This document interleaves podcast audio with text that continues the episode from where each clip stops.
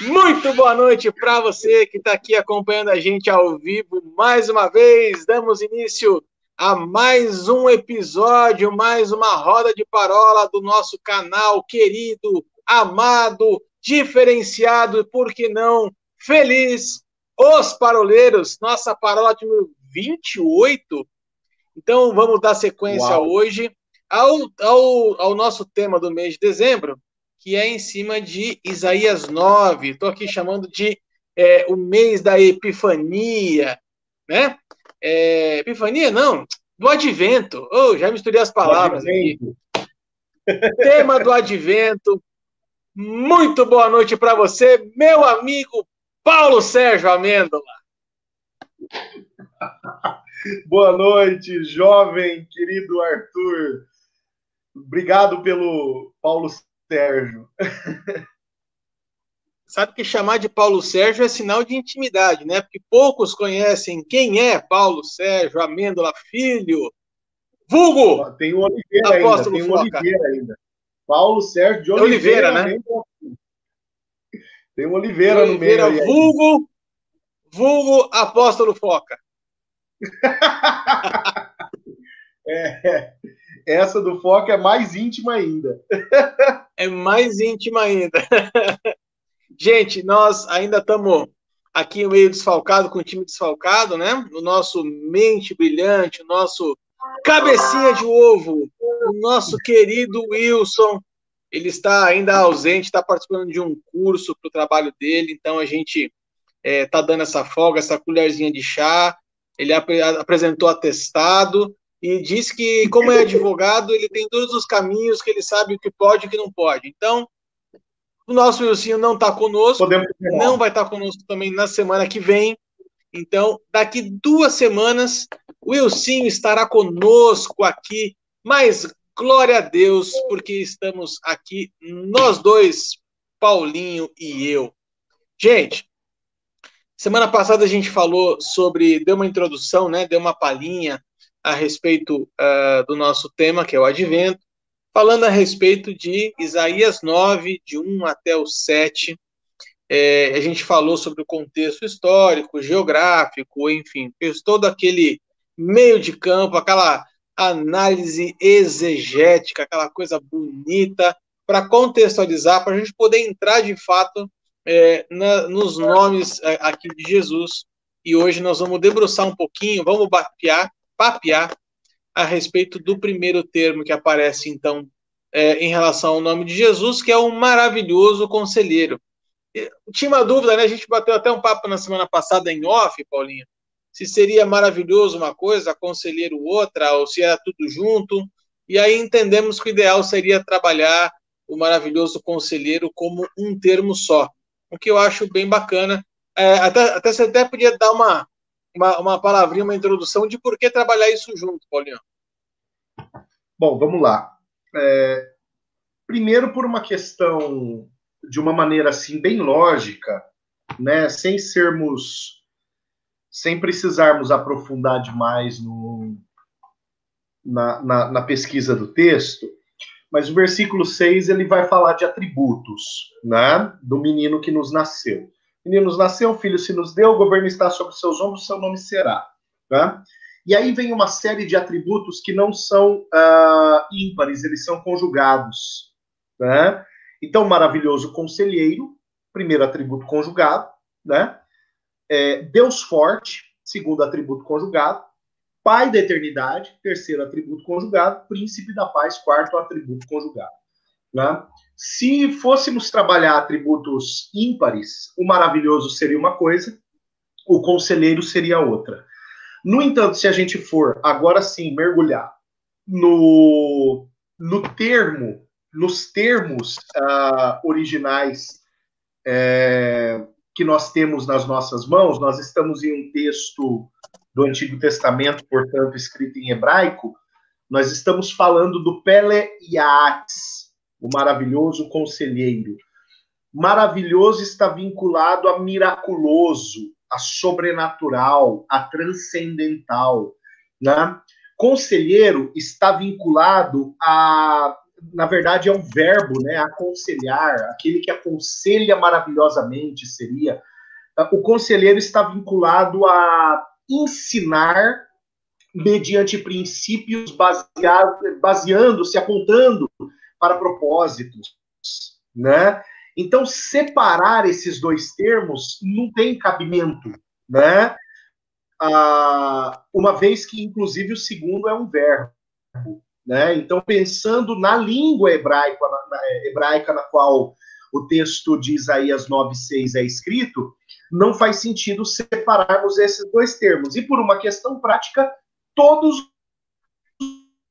os outros atributos são conjugados ímpares, né? Então eu julgo que sejam bons motivos para a gente trabalhar ah, o atributo do maravilhoso conselheiro dessa forma, né? Dessa maneira conjugada, Arthur.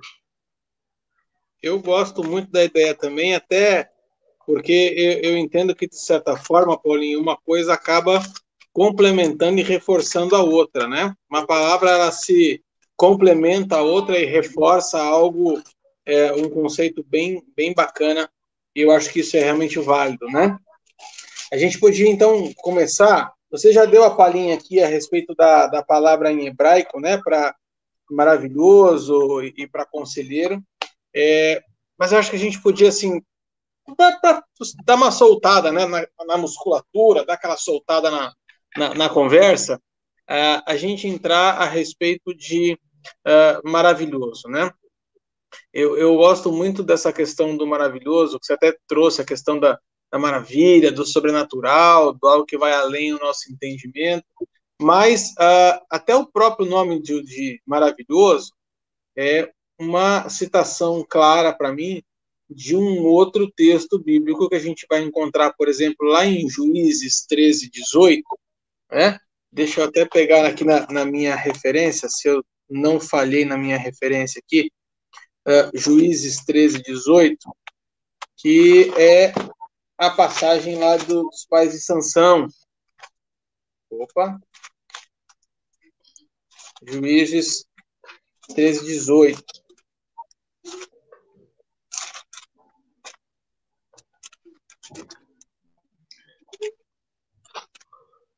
O anjo do Senhor lhe respondeu: Por que você me pergunta meu nome, que é maravilhoso? Aham. É.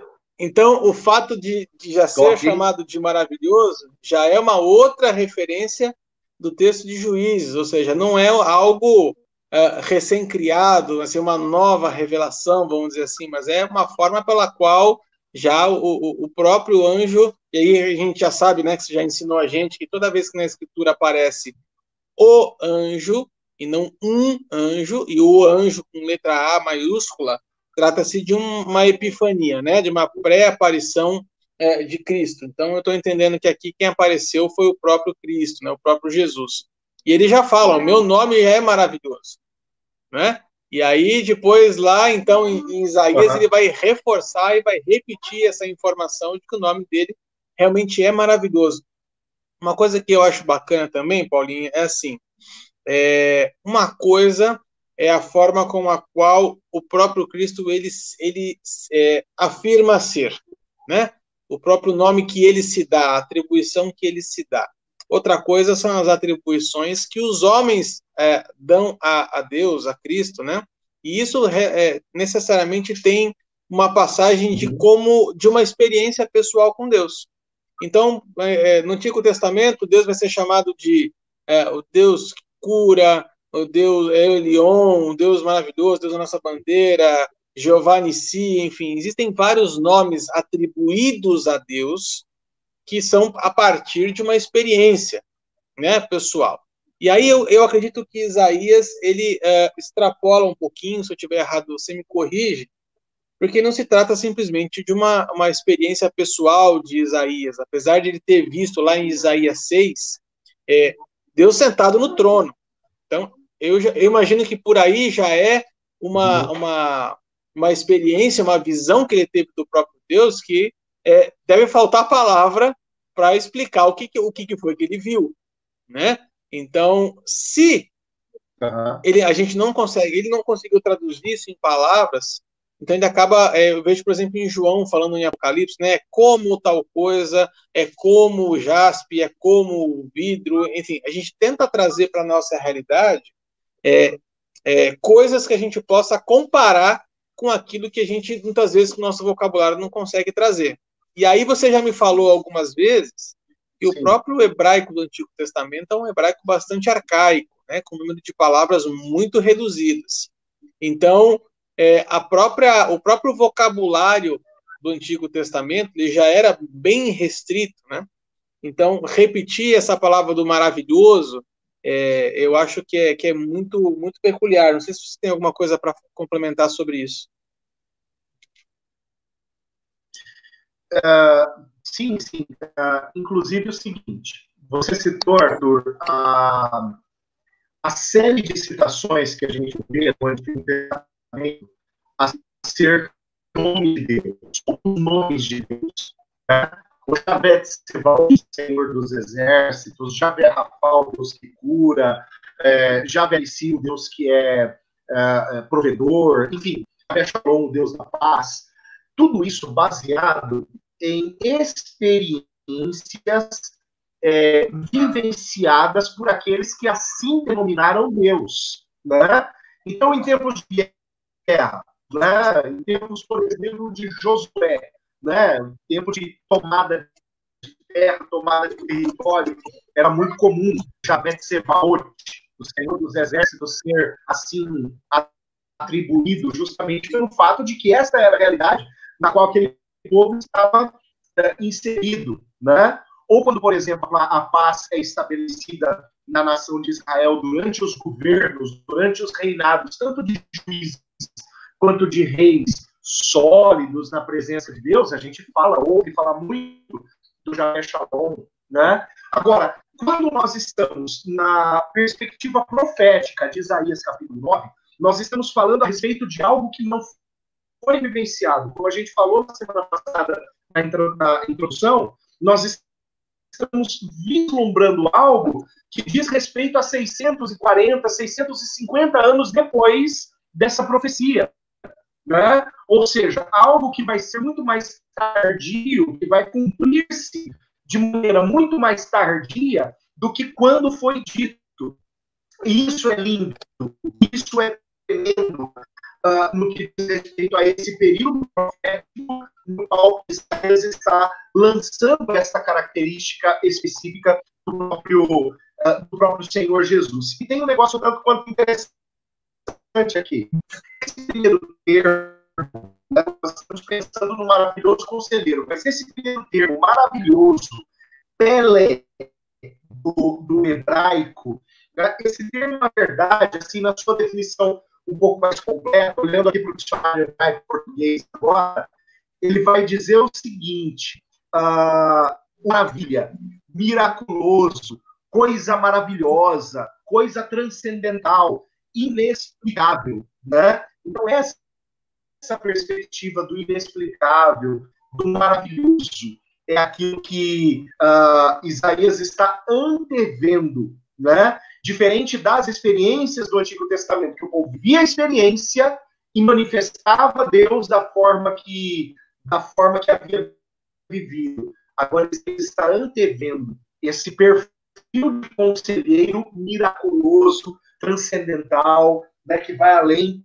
do, do padrão uh, conhecido, inclusive por ele como profeta, que tinha acesso ali a sacerdotes do palácio, né, e a tantos conselheiros que o rei tinha.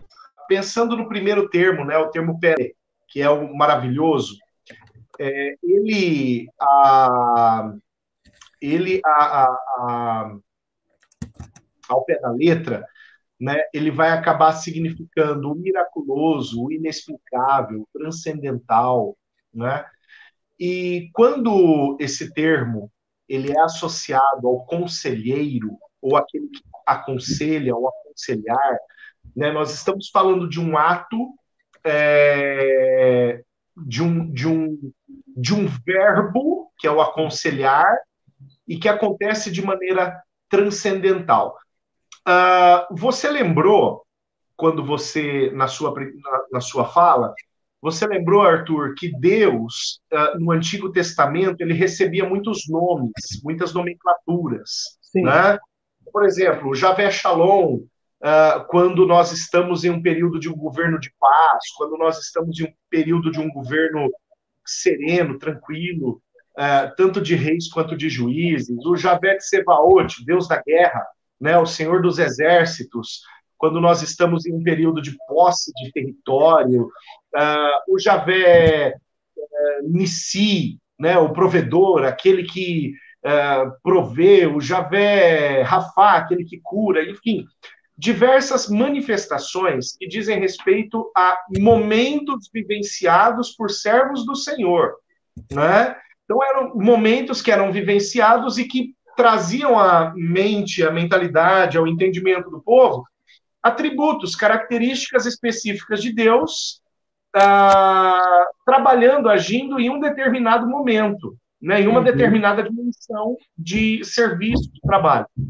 em favor do povo. E quando eu falo serviço, trabalho, pensando mesmo no que o próprio Isaías ah, menciona, né, Isaías, em um determinado momento, ele fala que desde a antiguidade ninguém ouviu, nunca se ouviu, nunca se viu é, relato acerca de um Deus que trabalhe tanto em favor dos seus. Né? Então, estou pensando em atributos que dizem respeito a ações, a serviços de Deus é, é, em direção aos seus, né? em direção àqueles que, que são seus. Ok. Agora, quando a gente está falando deste texto profético de Isaías 9, uh, 6, especificamente, nós estamos falando de algo que não foi vivenciado. Nós estamos falando de algo que não foi experimentado. Nós estamos falando, aliás, primeira característica do maravilhoso conselheiro, eh, de uma característica que não era, que não era popular. Porque Deus até então era conselheiro de quem? Deus era conselheiro através de profetas. Né? Nós temos um período de mil e poucos anos de monarquia na nação de Israel, uh, na qual é um período também na qual operam os profetas, pelo menos os profetas escritores do Antigo Testamento, uh, que eram os detentores do conselho de Deus. Estes eram os detentores, o conselho era através dele. Você vê, por exemplo, em Jeremias 42, quando o povo chega para Jeremias buscando, pedindo para que Jeremias consulte o conselho de seu Deus para saber se esse povo deveria ou não descer para a terra do Egito, né? Porque onde eles estavam, eles estavam questionando se havia prosperidade, se havia possibilidade de permanecer, de plantar, de é, prosperar naquele lugar, enfim. E aí eles pedem o conselho de Deus através do profeta. Então, o conselho de Deus existia? Sim, ele existia, mas ele era restrito a uma certa classe de pessoas. Era restrito a um certo grupo de pessoas e não popular. Agora, Isaías profetiza acerca de um maravilhoso conselheiro que será para todo o povo, né? Que virá para todo o povo, que virá para todas as nações, para todas as pessoas. Isso é inédito, né? Que história é essa de um maravilhoso conselheiro é, ao qual todos vão ter acesso a este conselho, né? Esse, o Emmanuel, presente, aquele que fala de maneira presente.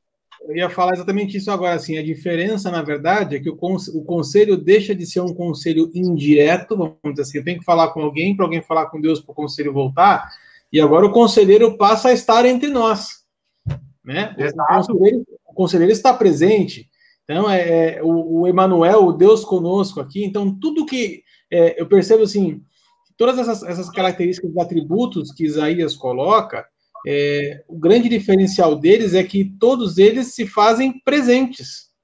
Uhum. Então, está ali, manifesto, Jesus está ali é, é, entre as pessoas, né, estará entre as pessoas, é, lá, estou falando de Isaías, né, obviamente no contexto de Isaías, está no futuro, é, a gente sabe hoje que ele já veio e ele já habitou entre as pessoas, mas é, o fato dele estar, ser acessível e ter um contato direto, eu acho que é a grande a, grande questão desses, dessas questões de, maravilhosos, né?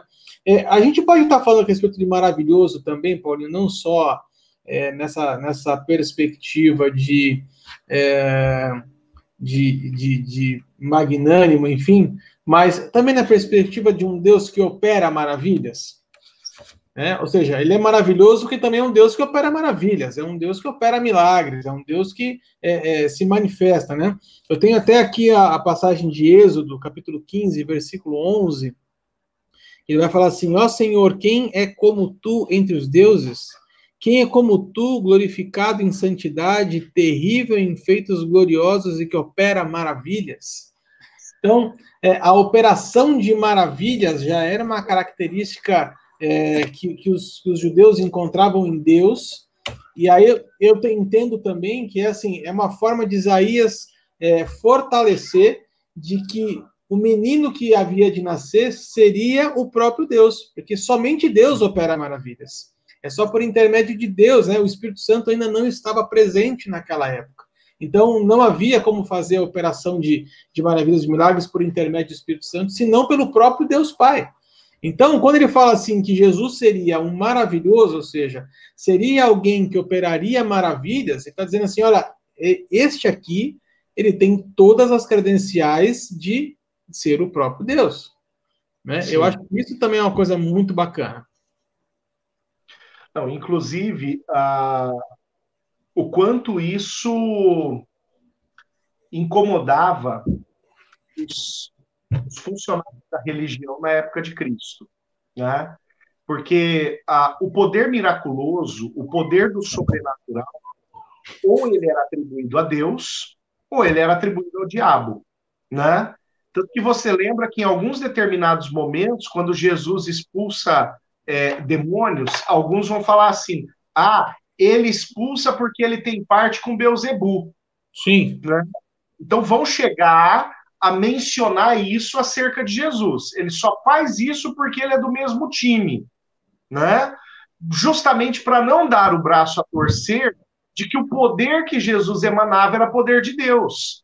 Agora, olha só, nós estamos falando de uma profecia de quase 700 anos antes de Cristo que já o anunciava como maravilhoso conselheiro, né? Que já anunciava ele como portador de ações maravilhosas, ações miraculosas, ações inexplicáveis, né? E nesse aspecto, ainda nesse aspecto, é... o povo, os detentores da lei, os detentores da religião, eram incapazes de reconhecer em Cristo isso esta característica, né? incapazes de reconhecer em Jesus o fato de, de, é, é, de realmente ele ter esta perspectiva de ser o maravilhoso, o miraculoso, inexplicável, transcendental, como profetizado antes. Né? Show de bola, acho que tem que. Esse é um, é um, bom ponto de partida. Vamos fazer a ponte agora com o conselheiro até para a gente não, não, perder essa perspectiva de que é um, um termo único, né? É, quando a gente fala a respeito de conselheiro, a gente se remete a conselhos, né? E aí, trazendo para os nossos, os nossos dias de hoje, para a nossa realidade, a gente hoje tem uma, eu vou chamar aqui uma invasão ou uma onda muito grande, vamos chamar assim, agora dos coaches, né? Inclusive coach gospel. Né? E aí, o que, o que que esses, o que que os coaches ou o que, o que os conselheiros é, corporativos hoje eles uh, fazem esse trabalho, né? De aconselhar, de trazer sugestões, de trazer caminhos, de abrir outra, outra perspectiva, de abrir o nosso horizonte para outras realidades. Gente sabe que é o trabalho é, do conselheiro. E aí existe o bom e velho ditado né, que se o conselho fosse bom, a gente não dava, a gente vendia, né? E, e, e a relação realmente assim de, de conselho é, nos dias de hoje acho que está muito deturpada, porque hoje se vende conselho, literalmente, né? É muito difícil você é, você chegar e você ter é, um caminho aberto, desimpedido. Acho que até você que é pastor, talvez é, não sei se vai ter tem a mesma dificuldade é, ou que eu ou não, que eu não sou um pastor, eu sou um leigo, enfim. Quando a pessoa vem e, e nos procura, é, procurando, perguntando por um conselho, perguntando por uma direção, e o nosso papel ele deve ser, na verdade, não de dar a resposta pronta. assim, olha, se eu fosse você, eu faria tal coisa. Isso ele é, é, é praticamente proibido pela nossa cartilha, né? O que a gente tem que fazer é mostrar algumas, algumas possibilidades, trazer isso à luz da Bíblia, falar assim, olha, a Bíblia diz isso aqui, né? Agora quem tem que tomar a decisão é você.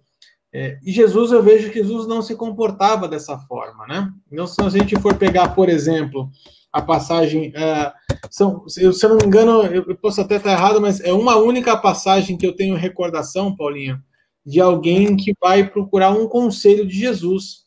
Né? E esse, essa passagem está lá em Mateus 19, 16, que é a ah. passagem do jovem rico. Ah, mas tem Nicodemos também, né? João 3. É, é o que eu faço para. Tá, ok.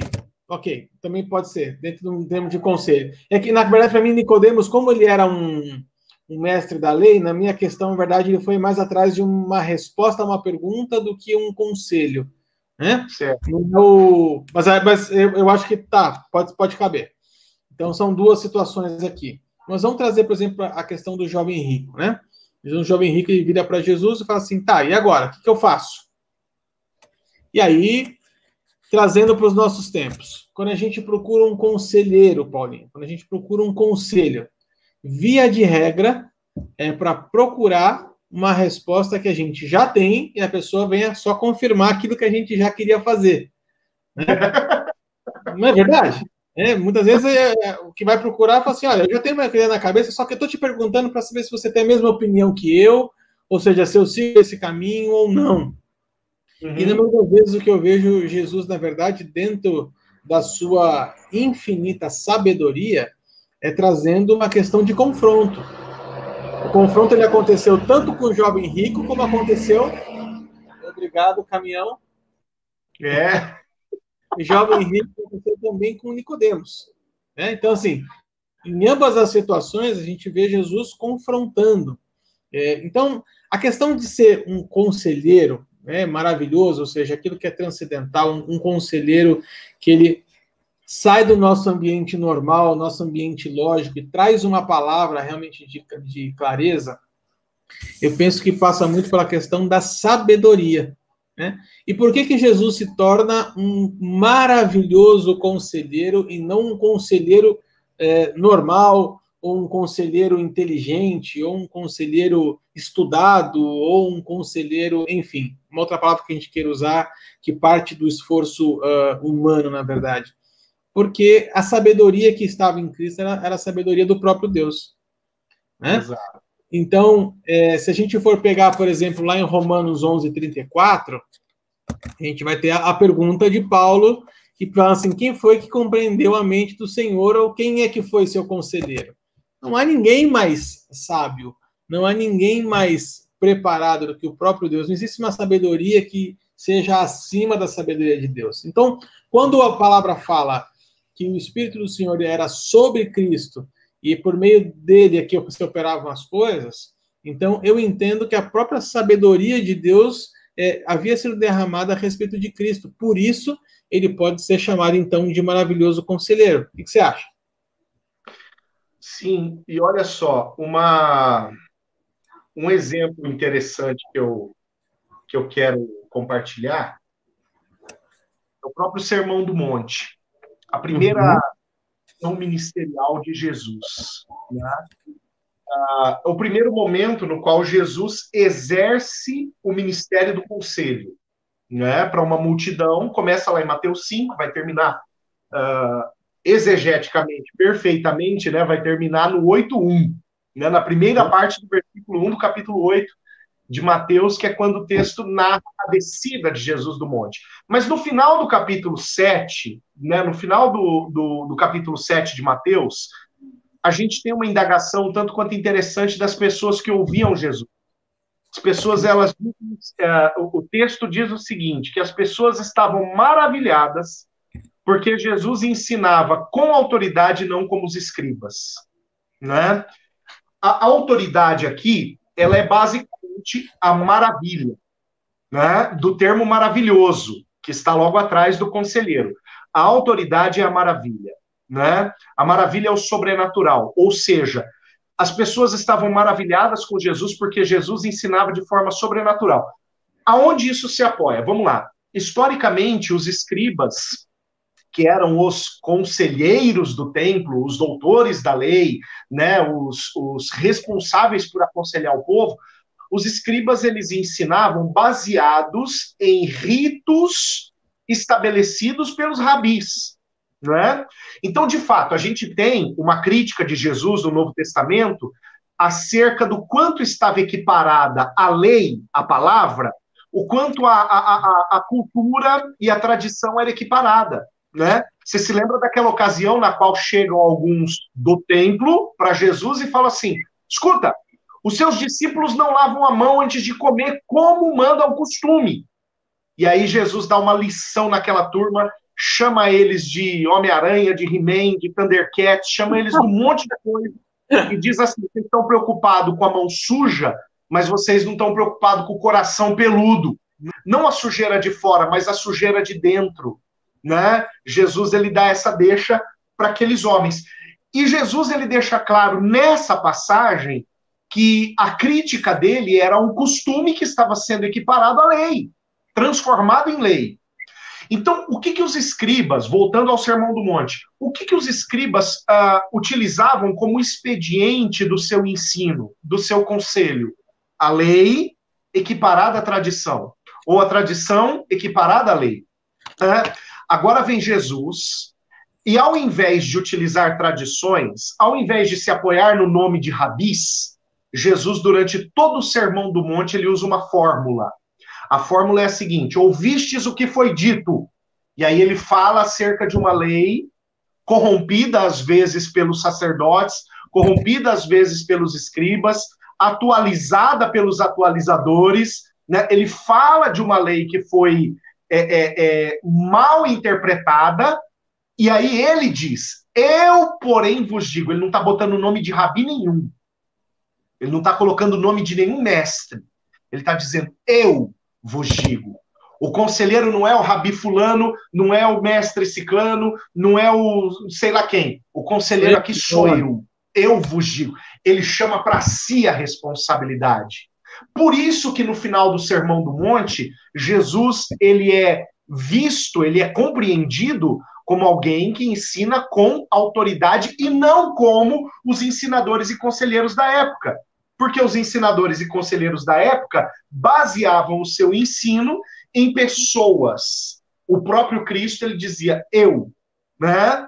Uma vez que ele já abre o seu bate-papo ali no Sermão do Monte, vale a pena lembrar disso, chamando Deus de Pai, né? Então ele já abre o seu, o seu bate-papo no Sermão do Monte, demonstrando uma intimidade que os demais não tinham, e por conta dessa intimidade, ele chama para si a responsabilidade do conselho que ele estava dando. É aí que está a maravilha do conselho de Jesus. Então, assim, eu quero trazer para você que está nos acompanhando aí três passagens bíblicas que falam a respeito da sabedoria de Deus derramada é, sobre Cristo, tá? A primeira está lá em Hebreus, no capítulo 11, versículos 1 e 2, que fala assim: Do tronco de Jessé sairá um rebento, e das suas raízes um renovo. Repousará sobre ele o Espírito do Senhor, o Espírito de sabedoria e de entendimento, o Espírito de conselho e de fortaleza, o Espírito de conhecimento e de temor do Senhor. E o Paulinho, estou passando aqui três passagens bíblicas que falam a respeito da sabedoria de Deus e do conselho de Deus que é derramado sobre Cristo. Então, o primeiro para você anotar aí é Isaías 11, 2, depois, nós vamos encontrar aqui também em 1 Coríntios 1, capítulo, é, capítulo 1, versículo 30, vai dizer assim: Mas vós sois dele em Cristo Jesus, o qual se nos tornou da parte de Deus sabedoria e justiça e santificação e redenção, para que, como está escrito, aquele que se gloria, glorie-se no Senhor. Então, mais uma vez aqui, a sabedoria de Deus sendo derramada sobre ele. E por último, Agora, pode falar. Esse a sabedoria é o próprio Deus. Né? A maravilha está nele. Portanto, aquele que se glorie, não se glorie por si mesmo. Glorie-se por causa dele. É aquilo que eu falei. Jesus abre o sermão do monte chamando Deus de Pai. Então, uhum. ele invoca a autoridade de Deus, né? Lembrando que também em Mateus, Mateus 3, assim como em Lucas 3, Jesus foi chamado por Deus por uma voz que vem do céu de meu filho amado. Né? Então aí sim há uma sinergia entre Jesus chamando Deus de pai e o pai chamando Jesus de filho, né? E aí sim essa ligação da sabedoria em Deus, ela confirma-se no conselho de Jesus Cristo. Olha que lindo isso, Arthur.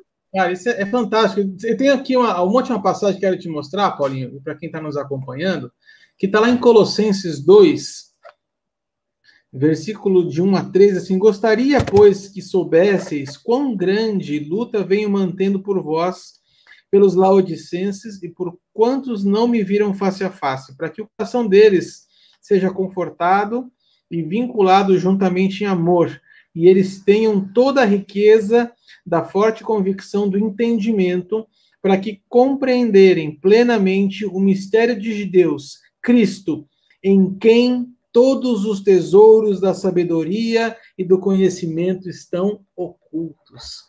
É. Foi escondido nele, Paulinho, depositado nele toda a sabedoria, todo o conhecimento de Deus. Então, assim, é, isso aqui é, é confirmação. Você vai falar mais do que eu, não sei quantos anos depois, né? 700 e talvez mais 60 anos depois de, de Paulo, né? Isso aqui deve ter sido escrito em, entre 50 e 60, né? Você tá é, tá em... em Colossenses. É, você está no 40 e... 49 a 50 e... 50, é, eu tô, eu tô por aí. Na cabeça minha era 50, mas então, estamos falando de. Agora são 800, é mais 750, né? São 800 anos é, entre um texto e outro, quando o apóstolo Paulo confirma para a gente que em Cristo foram escondidos toda a sabedoria e todo o conhecimento de Deus. Agora me diga, quem é mais preparado para derramar um conselho sobre nós, Paulinho? Senão aquele que é o maravilhoso conselheiro. Sem dúvida, sem dúvida. É, não é à toa, então, a palavra saída da boca de Jesus, ela tem o poder transformador, né? Ah, aquilo que Jesus ensinava tinha aquele poder confrontador que você colocou, né? E pelo fato desse poder confrontador ele ser autorizado ou até mais gerado pelo próprio pai, é que os efeitos eles eram de fato sensíveis e perceptíveis, né? A palavra do maravilhoso conselheiro, se a gente olhar e, e, e vamos pensar bem, bem sinceramente no que diz respeito a, ao cristianismo de hoje, né? Vamos pensar no cristianismo da época de sua implantação, né? Ali no, no início, no nascedouro, né? Do, do movimento cristão com a peregrinação do Cristo sobre a Terra mas vamos pensar também, fazer esse salto hermenêutico para o cristianismo de hoje. Na ocasião, Jesus vinha falando uh, ou trazendo conceitos que teoricamente eram bem conhecidos do povo, porque Jesus não prega outro judaísmo. Ele prega exatamente o mesmo que desde Moisés. Ele só realinha, né? né? Ele alinha, exatamente, ele traz para o alinhamento, ele devolve a condição de alinhamento o mesmo judaísmo da mesma lei mosaica, né? que não era segredo para ninguém já tinha é, é, é, um milênio e tanto tempo mais, quase dois milênios aí é, anteriores ao próprio Cristo, esse judaísmo estabelecido no deserto quando, da, quando da, das vésperas da posse da terra prometida. Uh, e Jesus, ao estabelecer, né, ou a realinhar, vamos colocar assim, né, esse, essa, essa palavra, Jesus ele está é, devolvendo a palavra de Deus para a boca de Deus. Consequentemente, arrancando a palavra de Deus da boca dos conselheiros da época. Arrancando ela da boca dos negociadores de princípios da época o princípio havia se afrouxado, a uhum. lei havia se afrouxado, o conselho havia se afrouxado, né? Ele havia tomado proporções muito humanas, muito humanizadas. uh, dentro de um campo perigoso. Uma coisa que eu falo muito e uma crítica que eu faço atualmente demais, né, agora vamos fazer aquele salto hermenêutico que eu disse. Uma crítica que eu faço demais é que toda vez que nós uh, partimos do mundo para a Bíblia, a gente vai ter um problema. A partir do momento que a gente mergulha do mundo para a Bíblia, os conceitos seculares para a Bíblia, para buscar na Bíblia a resposta, a gente vai ter um problema. Né? Ah, o princípio não é esse. Antes da hermenêutica vem exegese. Né? Agora eu falo como professor de ciência de interpretação bíblica. Antes da hermenêutica vem exegese. O que me garante uma hermenêutica, uma aplicação hoje perfeita, é, uma, é um entendimento do texto no seu lugar vivencial e esse entendimento também tem que ser perfeito. Porque senão, na hora de fazer essa transferência de um princípio de dois, três, quatro mil anos atrás para hoje, é, se eu não entendi esse texto na sua, no seu lugar vivencial, eu quebro o princípio. Né? Eu quebro ele. Eu trago até um entendimento bíblico, até um conceito bíblico em cima de um princípio antibíblico. Aí eu tenho problema. Né? Então vamos lá, eu vou mergulhar do mundo uh, da realidade externa na Bíblia. Né? Hoje a gente tem uma crítica muito grande aí às questões políticas, a polarização e tudo mais. Ok, então vou pegar a polarização política, eu vou é, inundar a minha mente com a polarização política e vou mergulhar na Bíblia para ver o que a Bíblia me diz disso. Estou errado. Estou errado. Primeiro eu esvazio a mente disso. Primeiro vem a exegese. Né? Eu não estou partindo de fora para dentro. Primeiro eu vou partir de dentro para fora. Exegese, extrair, tirar de dentro para fora. O termo significa isso. Vou mergulhar lá, vou ver o que a Bíblia fala acerca disso, e de lá, óbvio, eu estou falando é, a partir do, do princípio, né, partindo do princípio de que eu entendo que a Bíblia é a palavra soberana, maior do que qualquer outro é, é, é, viés que possa existir. Então eu entro na palavra soberana, entendo essa palavra soberana, entendo o conselho soberano dela, extraio esse conselho e trago ele para aquilo que eu quero vislumbrar. Então, eu quero ver a questão da polarização, eu vou primeiro na Bíblia e vejo o que a Bíblia me ensina acerca disso e trago de dentro da Bíblia para fora e nunca o caminho inverso. O caminho inverso sempre vai me fazer quebrar princípio. E isso se aplica a tudo. Isso se aplica a tudo. Há uma discussão no que diz respeito à sexualidade nos dias de hoje. Há uma discussão no que diz respeito a casamento no dia de hoje. Há discussões que dizem respeito à criação de filhos nos dias de hoje. Né? A economia, a política, e há tantas e tantas e tantas e tantas outras coisas. E a partir do momento que o, o salto ele é feito no, no sentido errado, de fora para dentro, vai ter problema. Nós vamos uhum. ter problema. Né? O que, que Jesus faz então? Jesus é uma época era exatamente a mesma de hoje. A síndrome de saltar de fora para dentro e não de dentro para fora, né? E Jesus então ele começa a fazer o caminho inverso. Ao invés de buscar a primeira palavra nos rabis e na tradição, Jesus busca a primeira palavra na palavra, na palavra. naquilo que ele e da palavra ele extrai exatamente a mesma coisa que os rabis trabalhavam, que os doutores da lei trabalhavam, no entanto, a partir de um outro ponto de partida. A episteme, o ponto de partida era outro, o pressuposto era outro. E uma vez que o ponto de partida é outro, obviamente o ponto de chegada vai ser diferente também.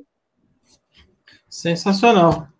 Cara, avançamos, avançamos. Como é que duas palavrinhas a gente consegue extrair tanta coisa, né, Paulinho? É, é, é importante até a gente estar tá falando sobre isso, porque assim, muitas vezes a, as pessoas elas podem incorrer no erro de achar que eles vão ficar aqui, não, eles vão ficar uma hora enchendo linguiça e fazendo análise sintática e morfológica é, de duas palavras. Gente, não é isso. Na verdade, o que a gente está tentando extrair para vocês é o embasamento bíblico de por que essas coisas foram escritas como estão, como foram, né? é, aonde isso está retratado, quais são as outras referências bíblicas que mostram, que confirmam essa palavra de Isaías. É mostrar para você que a, a, a Bíblia ela não se contradiz em nenhum momento. A palavra do Senhor ela é coesa, de capa a capa, ela, ela, é, ela é coesa naquilo que ela mostra, né? Então é isso que a gente queria é, mostrar para vocês isso. Eu queria encerrar, Paulinho, hoje, acho que a gente já pode é, ir, ir para os nossos finalmente, é, trazer, na verdade, assim, uma, uma palavra para a gente pensar um pouquinho. É, não se trata de uma exegese, é mais uma reflexão mesmo.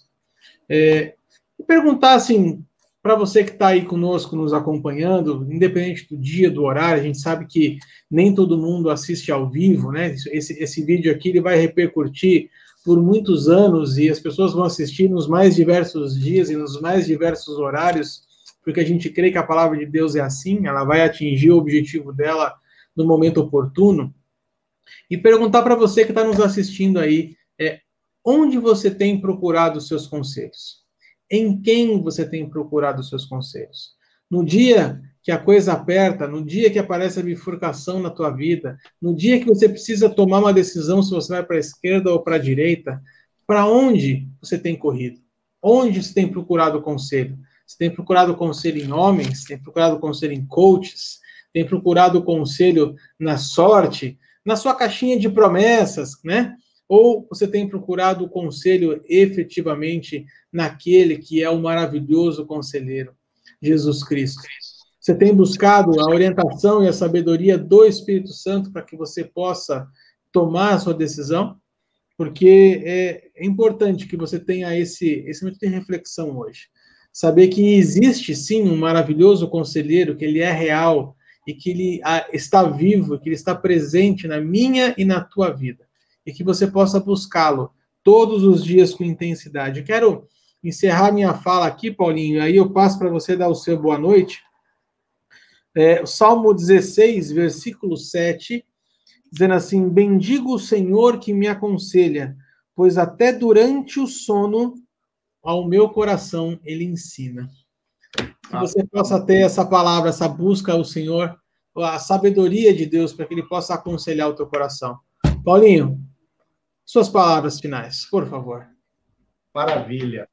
Queridos, em um tempo de tanta relativização da palavra de Deus, em um tempo de tantas tentativas de transformar a palavra naquilo que ela não é, e de transformar em bíblico aquilo que a Bíblia condena.